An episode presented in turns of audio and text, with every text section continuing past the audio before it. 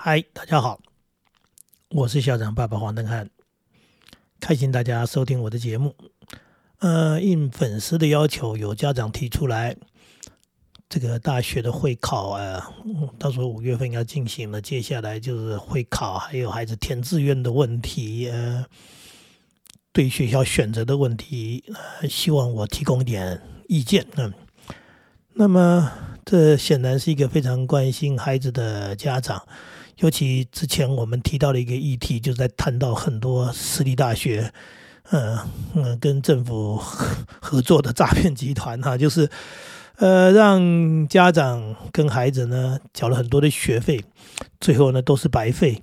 那因为什么？因为就是讲了嘛，说去到那里混了半天，混了四年，拿到一张大学文凭，那实际上呢又没什么功效，因为就就没学到东西嘛。那显然哈，这个家长不是这样的家长，他们也理解到说，哎，孩子，呃，在如果能够选择之下，是不是做什么样的思考，对未来或者对他的这个呃这个人生会比较有些帮助的？那在这边就跟呃我们这位热情的粉丝好好的说明一下哈。第一个重点是，考试是孩子的事情哈，我一直是这么认定。所以，对于这个考试的这个所谓游戏规则怎么一回事，孩子必须弄清楚，而不是家长去去弄清楚说：“哎，我的孩子要升学啊，他要透过什么样的方式啊？什么比较重要，什么比较不重要？”当，你的关心是必要的，但是呢，关心过头替他去做主那是不必要的。那我们要听听啊，就是说，第一个，你必须跟孩子聊一聊。他现在要考试哈，他透过什么样的方式要进入大学？那哪一种对他是比较有利的？他哪一种是比较有把握的？这一定要跟孩子好好聊。像我们大儿子的年纪比较长，那个年代考试的方法其实非常简单，基基本上就是属于大学联考。到了小儿子的时候，其实已经有所谓的推甄之类、申请入学之类东西，但是他不要。他的不要是他自己很坚持。第一个，他是自己认为他考试是有把握的；第二个，他认为那是劳民伤财、劳动父母。哎，对，因为不管是申请入学啦、推甄啦什么，因为还有所谓的去面谈口试的一些问题，他都觉得要花很多的时间，然后准备资料以外，最主要还有父母亲载着孩子，哎，到那那些所谓申请的学校啊去面试这种？他说这个。啊，花费不小，浪费时间，那劳动父母，这是我孩子孝顺的一部分。但是这在说什么？这在说明一件事情，就是他对于这个游戏规则他是清楚的，他也知道他有把握的是什么。他对这样的一件事情，他知道怎么去完成它，去做对自己是有利的，而且还省力的。哎，那到了我女儿的时代呢，她她又更，因为他们年纪有相当的差距。他是推甄已经有学校了，但是呢，他又申请了入学。申请入学之后，啊，他申请了，基本上他的目标啊，就是那几所学校。所以我们也没从南跑到北。所以从南跑到北，各位应该知道哈，因为到处都有大学。有些人是这边呢，那一边都申请了，那就舟车劳顿的原因是说，哎，怕这边没上网，所以到处跑跑，哎，可能机会多一点。那我女儿是把目标择定就在台北市的学校。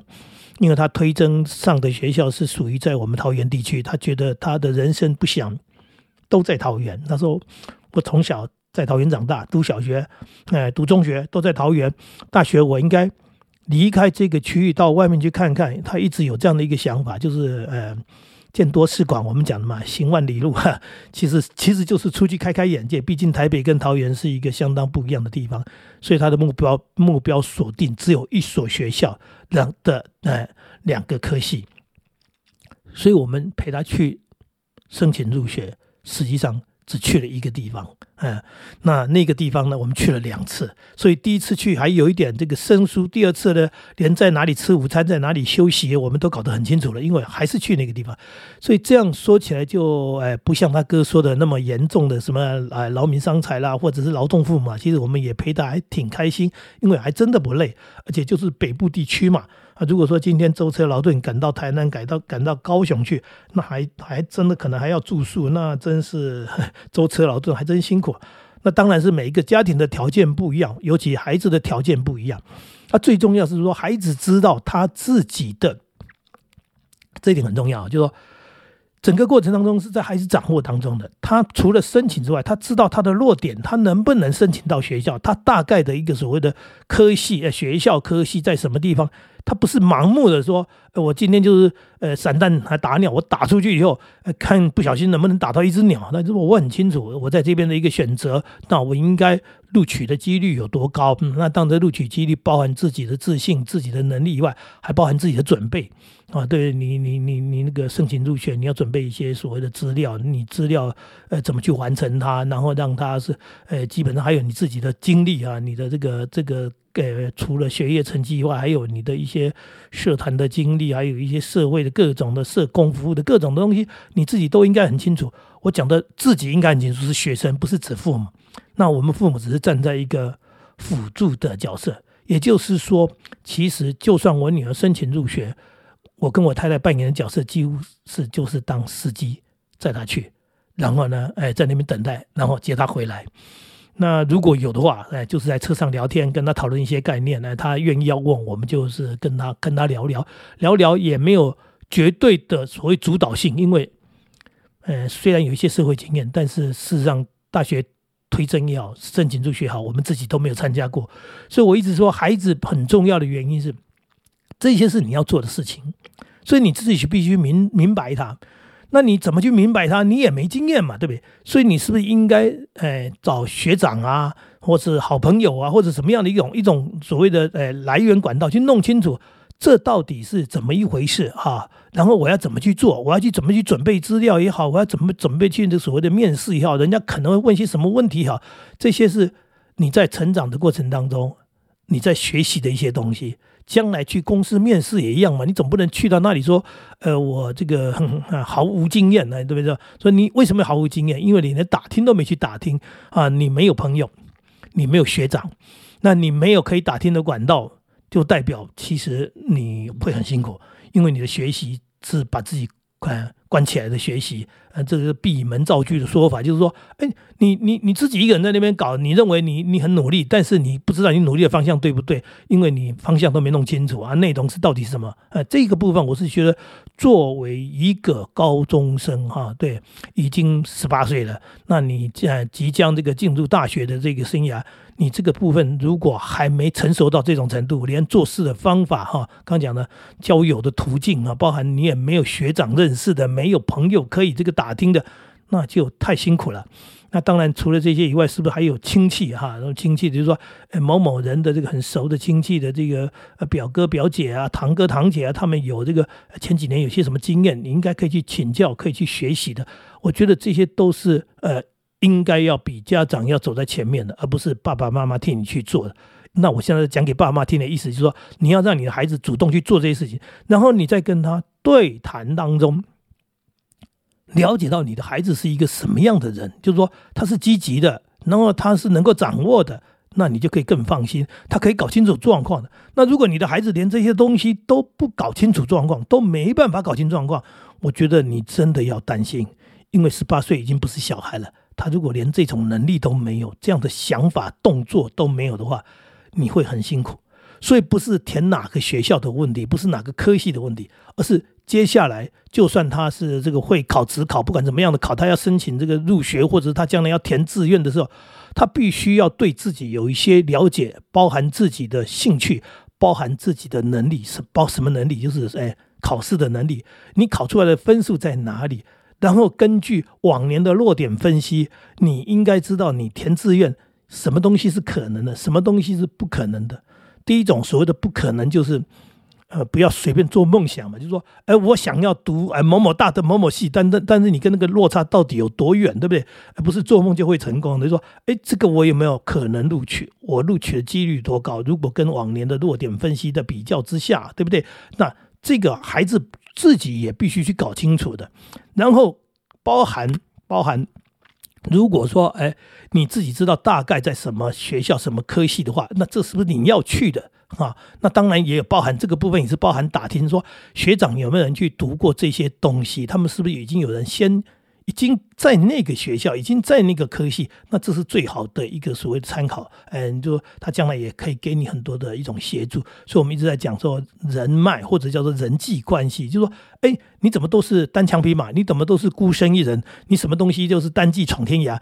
那这个这样的人生也未免太辛苦了吧？所以，这种这种事情不应该是由爸爸妈妈替你去处理，因为。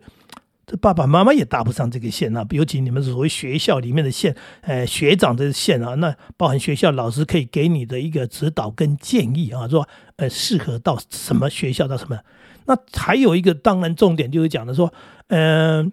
如果可以选择的话，你有很多这个差不多的这个学校跟科系可以选择的时候，那你会做什么样的一种选择对自己比较有利？那当然，这也牵涉到亲子关系，牵涉到一些这个所谓叫做呃家庭经济。为什么讲亲子关系？我开玩笑讲说，但是是实话，有些孩子都故意填的比较远一点，原因是说想远离家庭，远离父母，就说我终于长大了，出去读书了。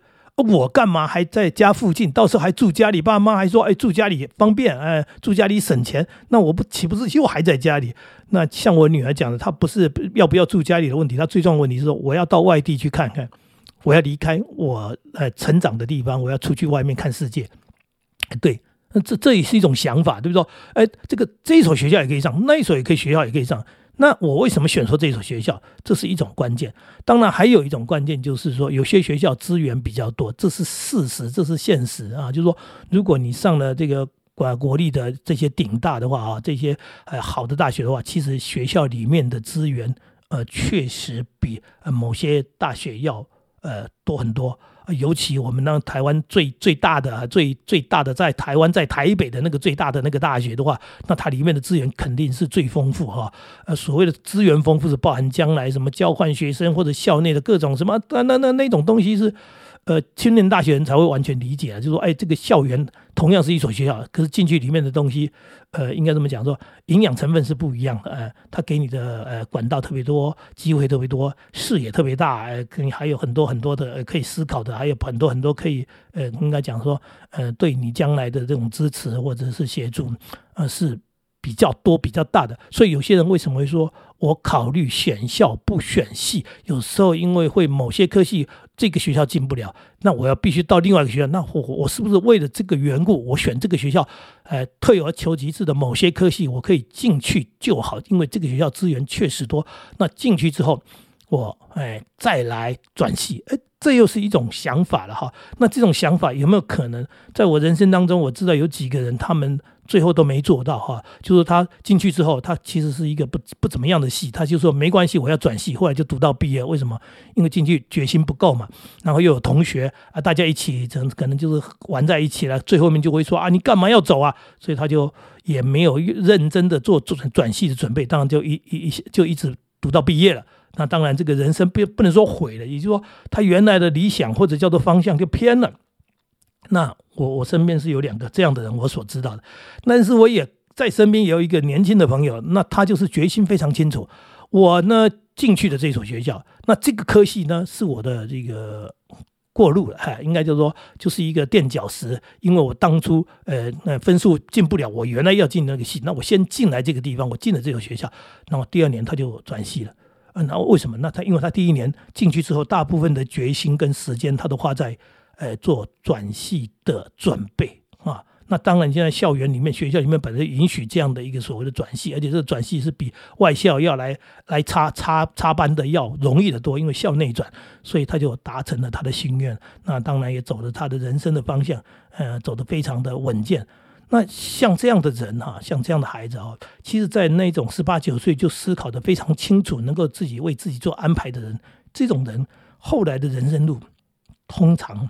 都比别人要顺利，为什么？哎，为什么？就是因为他有在布局嘛，他有在思考嘛，然后他有在坚持，他有在忍耐。有些东西该放弃，你进去就开始跟同学玩玩疯了那！你当然这些东西就不可能发生啊，对不对？说他很坚持，他要做什么，他有目标，那么这种的目标锁定之后，自己努力去哎追求，这个对哎每一个人来说都很重要。但是重点就是，我们现在是讲给爸爸妈妈听的，我说哎，你孩子是不是这样的人？那你跟他是不是谈过这些东西？也就是说。你对你孩子了解到有多大？这些事情不能靠你安排，而是说我们在跟他们的聊天当中，哈，在讨论当中，那可能举一些例子，可能讲到一些这个这个现实的面的东西，然后他思考是什么？那他做什么样的一种布局跟准备？那这种东西，我觉得是非非常非常重要的。那亲子关关系不好，要离你很远的，那我就没办法。那就是说，你自己家庭里面必须去思考跟检讨的。那如果这些因素都排除了，我们今天可以念到我想要的学校或者我想要的科系，那是太美好了。那没办法的话，退而求其次，退到什么程度啊？就说，哎，某些是退学校，对不对？有些是啊，科系改一点，那往下退，退，退，退。但是。不能退到退无可退的部分，就是退到那种，那我们讲的说，有学校念就好。